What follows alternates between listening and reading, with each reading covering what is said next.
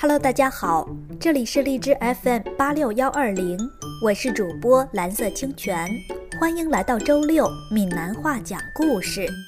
今天我要跟大家分享一个成语故事，叫自相矛盾。在战国的时候，楚国有个卖矛和盾的人，他先夸耀自己的盾很坚硬，说。不管用什么东西都没办法破坏它。然后他又夸耀自己的矛很锐利，说：“不管什么东西都能把它破坏掉。”有人问他说：“如果用你的矛去刺你的盾，他们将会怎么样呢？”那个人无法回答，众人嘲笑他。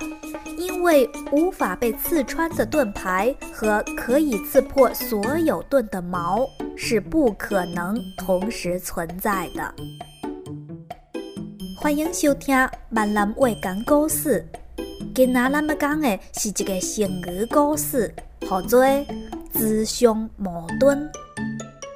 在建国的时阵，楚国有一个卖矛甲盾的人。伊算学了家己的盾也用，说无管用啥物物件都无法通破坏伊。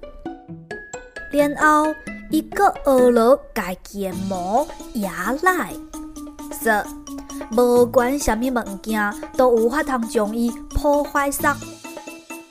有人问伊说：“若是用你的矛去插你的盾，因会怎啊呢？”迄个人就无法通回答咯。大家个笑伊，因为无法通拆穿的盾牌，甲有法通拆破所有盾牌的魔，是无可能同时存在的。今天的故事就到这里。